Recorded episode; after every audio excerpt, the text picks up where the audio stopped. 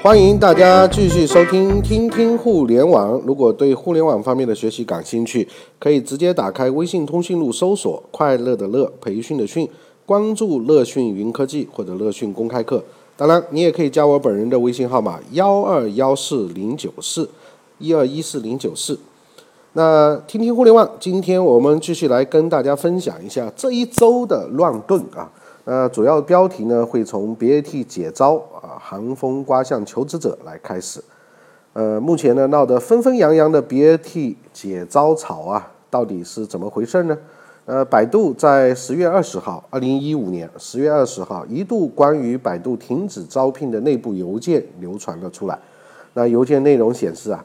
从即日起停止招人，对于极个别有特殊需求的，需要 Robin 啊，就是李彦宏和我特批后方可招人。呃，这封邮件的署名呢是 Lee，那这个 Lee 呢就是百度的人力资源副总裁刘辉。那么阿里呢？阿里是据腾讯科技报道说啊，今年阅兵假期，阿里巴巴宣布将减缩2016年应届生的招聘名额，从原定的3000人。到传闻中的四百人，那一些学生呢已经拿到了口头的 offer，最后也被通知还需要参加更加激烈的这个竞争，而最终成功入职阿里的员工待遇和以往比起来也下降了很大，像算算法研发、产品偏技术岗位的话，月薪在万元左右。那，运营的岗位呢，在六千块左右啊。关于腾讯是怎么样的呢？呃，据百度停止社招之后呢，腾讯也被传出了停止外包招聘。那疑似腾讯内部员工贴出了一封内部邮件，邮件显示说，总办会刚结束，接紧急通知给大家，从今天也就是十月二十号开始，公司所有外包招聘全部暂停。那今天总办会审批一五年人力预算，要求公司人力严控，外包不让增，而且存量要尽量降低啊。这是一封内部邮件，并且提及到此次人力严控的原因，是因为整个互联网行业目前都进入了低谷。那 BAT 商家真的是好基友啊，租车要一起上，O2O 要一起上，现在呢缩减招聘名额也是同进退。那我们说，上半年在克强总理说的互联网加大热的情况之下，到了下半年风头急转啊，那不管是在投资还是在圈内，都感觉到了有些凉风嗖嗖的感觉。那说实话，就算商家都不招了，产生的也不过是上万个岗位，怕就怕这商家啊所引领的时尚风潮会带起一波互联网的解招潮。毕竟现在融资比较困难，提供了大量就业机会的创业公司们也过上了苦日子。那此时此刻看到三巨头的表现，难免会有些感同身受啊。对于积累了几年工作经验又想跳槽到大厂，或者是想进入互联网企业感受一次风口的同学们来说，这不是一个好消息啊。一来能走的路子少了，二来呢也难以手握几家 offer 要求提薪。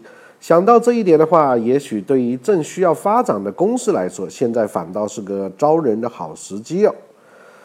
那三巨头都退缩了，寒冬真的是这么样可怕吗？那前面呢，咋呼呼的把商家的这个内容放在一块，多少有一些吸引大家眼球的这个想法。其实商家的情况各有各的不同，我们仔细来看看。作为三巨头当中员工最多最多的百度来说。那人员的管理、内部竞争之类的这个消耗也明显的会更多。有人曾经统计过，二零一四年百度和谷歌同样都是五万的这个员工，但是呢，百度的年收是四百九十亿人民币，但是谷歌呢却达到六百六十亿美金啊，几乎是十倍的这个差距。从这个角度上来说，百度确实应该整顿一下，找回互联网公司的高效率，避免陷入大企业病的泥沼。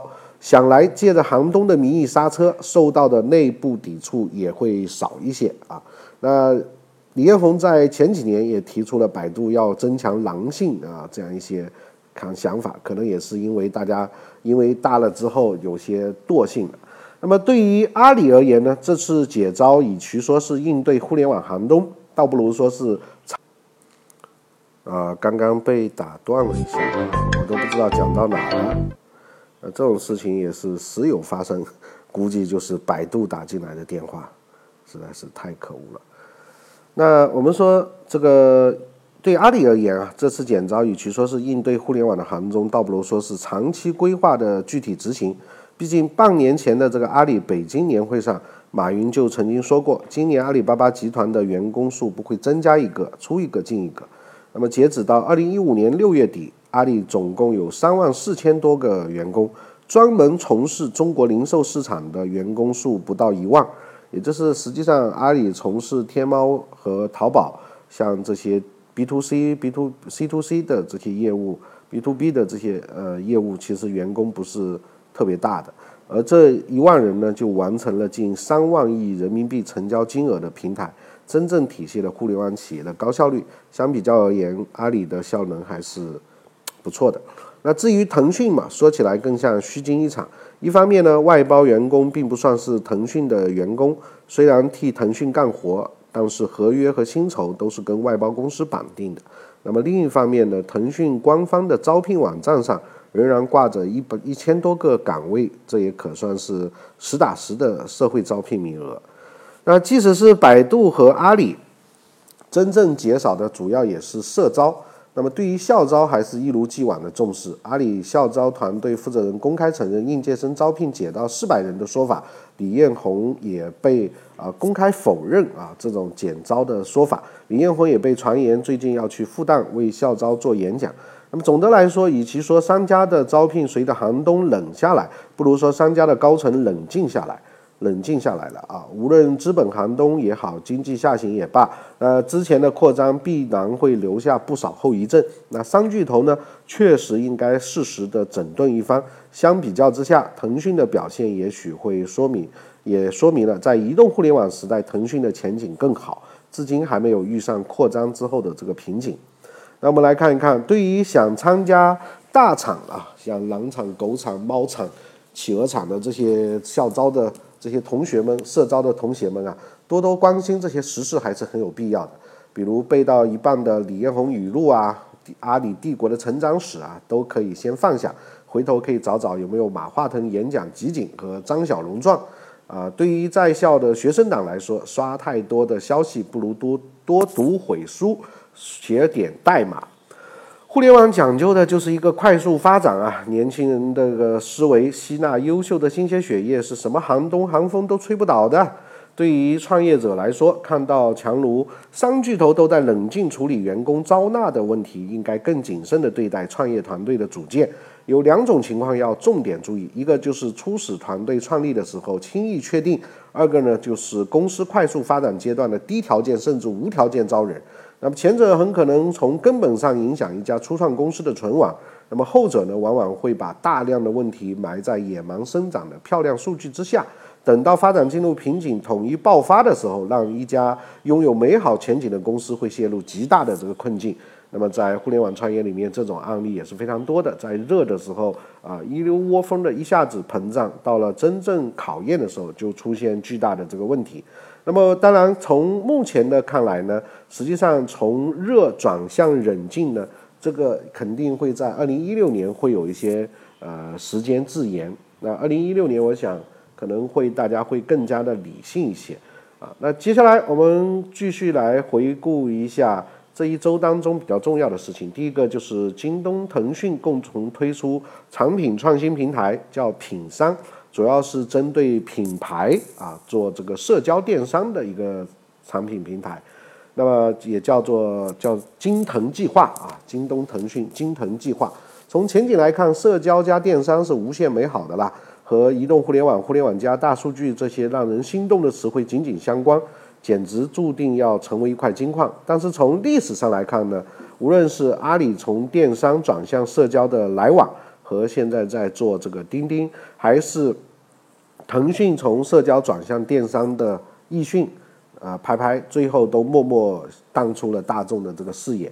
包括百度去做电商啊，这次和京东的合作很难说结果如何。不过对于京东而言，倒是一次靠近 BAT 的一个机会。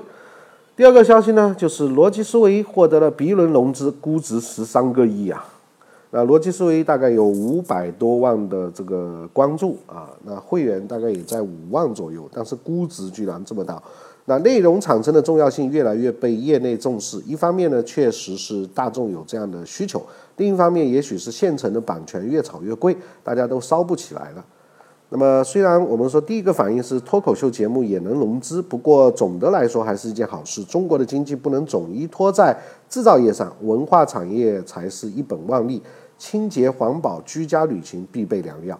那从逻辑思维这个自媒体，这个到目前到融资之后啊，其实我们个人的看法，它已经跟普通的自媒体已经不一样了。所以大家一定要清楚啊，自己处在哪个阶段。啊，那逻辑思维毕竟在里面的运营是有一些呃他们的人脉以及自己的一些方法的啊，但是社群的或者是 C to B 的这些尝试啊，其实到目前来看还是比较明朗啊，就是大家偏向于要开始玩社群 C to B 定制，那需要用社群的领袖带动大家一起玩耍啊。那么下一条消息呢，就是低温融资带来的乐视控股，易到真的撑不住了吗？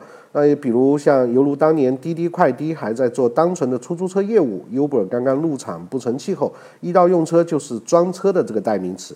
但结果呢，市场教育完了之后，被巨头们发现了，开始冲进来烧钱，易到就没有攀上三巨头的这个大腿。站队没站好，于是就在残酷的竞争当中落败了。只能说创业必须要看明白时机，什么时候该切入，什么时候该转型，什么时候该不顾一切融资打仗，慢一拍就可能没有翻身的这个机会了。